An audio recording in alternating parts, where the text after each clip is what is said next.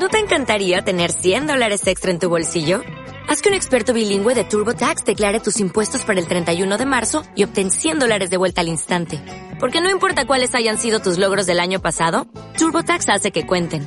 Obtén 100 dólares de vuelta y tus impuestos con 100% de precisión. Solo con Intuit TurboTax. Debes declarar para el 31 de marzo. Crédito solo aplicable al costo de la presentación federal con TurboTax Full Service. Oferta sujeta a cambios o cancelación en cualquier momento.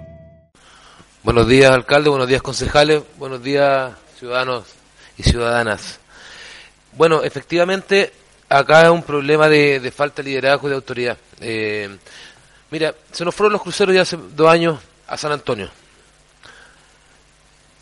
El puerto de gran escala se anuncia que será en San Antonio y no en Valparaíso. La Corte Suprema invalida el permiso del, del Mol Barón ah, y se cae un proyecto que llevaba 14 años eh, que por supuesto yo celebré eso también, pero en, gestación, claro. Eh, y de paso, esa invalidación de permiso deja en una situación irregular el edificio del BTP. ¿ah? Eh, por lo tanto, en estricto rigor está en, un incumplimiento grave, siendo que, que efectivamente un edificio que da una utilidad enorme a la ciudad y que y, que podría perfectamente regularizarse. Y los ejecutivos responsables de todos estos descalabros, digamos, de, esta, de, esta verdadera tragedia económicas para, para Valparaíso, siguen ahí. ¿Ah? Eh, hace un tiempo atrás, el gerente general de la empresa portuaria EPB eh, Dabañino se juntó con, el alcalde Charp y anunció que venía el muelle exclusivo de cruceros. Eh, alcalde Charva que ha recordado todos los esfuerzos que ha hecho este municipio para participar y acoger a cuántas personas pueda estar dentro de esta gobernanza, digamos, del ciudad puerto para poder generar estos diálogos necesarios. Eh, se hicieron todas las inscripciones necesarias. Sin embargo, el presidente del directorio, o sea, el gerente general llega a un acuerdo con el alcalde y el presidente del directorio de EPB, en un programa televisivo, desmiente que, que, se vaya a hacer ese muelle porque no hay recursos. Em, el Terminal 2, que ha tenido una fuerte oposición de un gran número de actores de acá de la ciudad, en el cual me, incluyo, eh, siguen las cuerdas producto de simplemente problemas técnicos, más que políticos y más que, más que eh, otros aspecto, porque todos los porteños sabemos, es el, un puerto requiere agua abrigada, el Terminal 2 no lo tiene completamente y requiere acceso y tampoco lo tiene.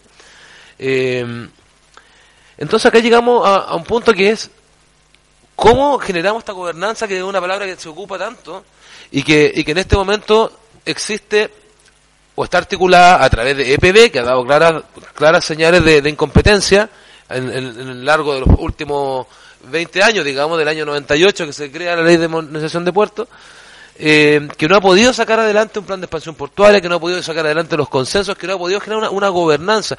Valparaíso tiene el follow-up, que es el foro logístico de Valparaíso, el cual reúne a todos los, agentes económicos de, la, de, la, actividad portuaria. Eh, pero al ser convocados por EPB mismo, son todos los que participan están invitados. Y por ejemplo, hay gente que no está invitada como el dique flotante Sosiver, ¿eh? que es un actor relevante dentro de la bahía de, Valparaíso. Y así una serie de actores que, al parecer tienen son como de segunda categoría. La gracia de, de, Colsa en San Antonio, que es la comunidad logística de San Antonio, es que fue autoconvocada por los actores del rubro.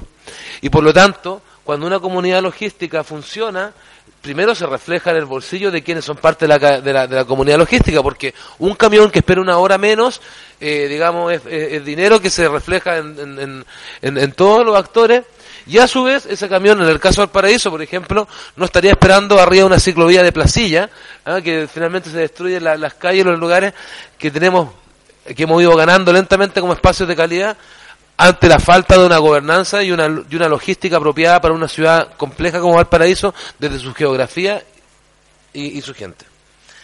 Entonces aquí voy con esto. Este año se anunció la creación de los consejos de coordinación ciudad-puerto y es el, principal, eh, es la principal misión que podría tener este, estos consejos de coordinación ciudad-puerto, los cuales son liderados por el intendente, pero por ley incluyen a los alcaldes de las comunas a los cuales se ven comprometidos. Como esto, como, como el artículo 50 fue escrito hace más de 20 años en la ley, pero nunca se implementó porque no estaba el reglamento.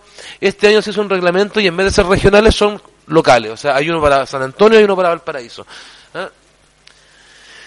Si tenemos la empresa portuaria acá arriba, como una, como una autoridad marítimo portuaria, y tenemos el follow-up a un costado que es la comunidad logística, nosotros tenemos por otro lado la autoridad, digamos, de tierra, que vendría a ser el alcalde, en este caso, con, con su brazo lateral que sería este Consejo de Coordinación Ciudad-Puerto, que es donde entran el mundo del turismo afectado, entran los actores vivos de la sociedad civil que se ven representados en el, en el municipio y que están este, en conjunto con la Intendencia pensando en los temas mayores de la ciudad. Si esto no está construido, si las gobernanzas de los agentes económicos del, tema están peleados por cargas limpias, están peleados por competencias históricas, rivalidades que a veces incluso caen más en egos que en temas económicos, si la comunidad de la sociedad civil no está, no logra organizarse, las universidades, el mundo del turismo, que aquí el municipio ha hecho grandes esfuerzos, nosotros mismos, participar y opinar y, poder eh, eh, dar recursos a esta, a esta gobernanza, ¿cómo vamos a poder salir, cómo vamos a poder salir adelante? si estos problemas no son de Valparaíso, son de todas las ciudades puertos del mundo y todas las ciudades puertos en mayor o menor medida han tenido estos conflictos eh, graves. Hoy en día quien garantiza que estos conflictos puedan salir adelante y que no pierda la ciudad son las gobernanzas. ¿Y qué significa eso? un poco lo que se está planteando acá, generar el espacio donde se ponen los problemas a la vista, en la mesa, de forma transparente y oportunamente para poder eh, eh, salir adelante del problema.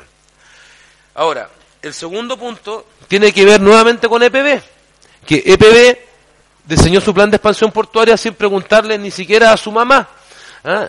o, digamos ni siquiera a quienes los contienen, que es Valparaíso. Y eso ha generado el problema permanente en los últimos 18 años con la empresa portuaria. ¿Por qué?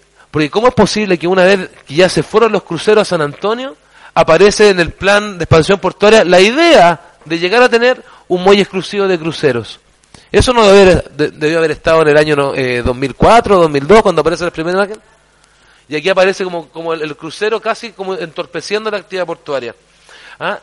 Eso, eh, que es lo más doloroso nosotros de la parte ciudad, porque ahí están los beneficios que pueden generar y unas industrias que se pueden desarrollar que no contaminan y que generan un enorme beneficio, no las vemos surgir, no las vemos despegar. Luego, tenemos que el plan de expansión portuaria no combina máxima eficiencia con menor impacto. Y así tenemos los problemas del Terminal 2, que implican, aquí veo la gente de Laguna Verde, que implican la construcción de una cantera en Laguna Verde, y que implican la expulsión del dique, los lancheros, la caleta sudamericana, y así una, un encadenamiento de, de, improvisaciones espantosas que son inaceptables para, para una empresa que tiene eh, un, un, un, desarrollo protagonista acá en, en, Valparaíso, la comuna, y que, por lo, y que tiene además unos sueldazos Luego, la falta de inversión pública. No puede ser que, que, Valparaíso, siendo una ciudad tan importante para, para, para, para Chile, ¿ah? para la economía, para la estabilidad del país, no pueda generar inversiones públicas. ¿Y qué significa inversión pública? Ampliar el molo, correrlo hacia San Mateo, o hacerlo en Yolanda, hacer nuevos accesos, meter lucas frescas. Todos ya, ya, ya sabemos que el puerto deja más de 10,5 millones de dólares diarios que saltan Valparaíso, pasan directo a las arcas fiscales, o sea, 300 millones de pesos la hora. Y de eso no se ve reflejado nada desde impuestos, ni tampoco en las patentes, porque las casas matrices están en Santiago y no acá. Y luego, la falta de planificación. Y ahí en ese punto, alcalde, llega a, un, lugar sensible para nosotros como, municipio, el, cual, a falta de, este plan de expansión portuaria que no ha sido pertinente, nosotros deberíamos a través del Pladeco decirles, ¿saben qué más, compadre?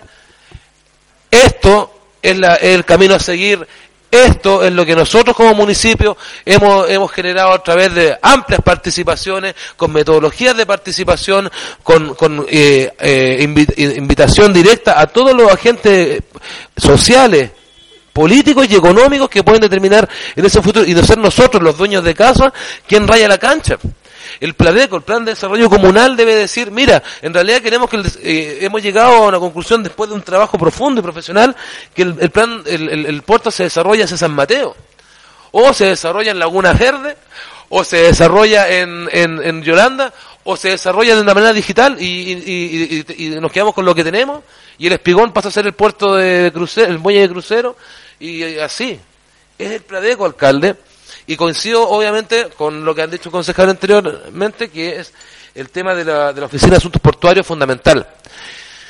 Eh, el hecho de haber creado la oficina de, de, perdón, la Comisión de Desarrollo Patrimonial fue justamente para poder entrar a los temas de borde costero, los cuales afectaban el patrimonio a través del Terminal 2 y poder proponer como gran producto un delegado de mar, una oficina de asuntos marítimos.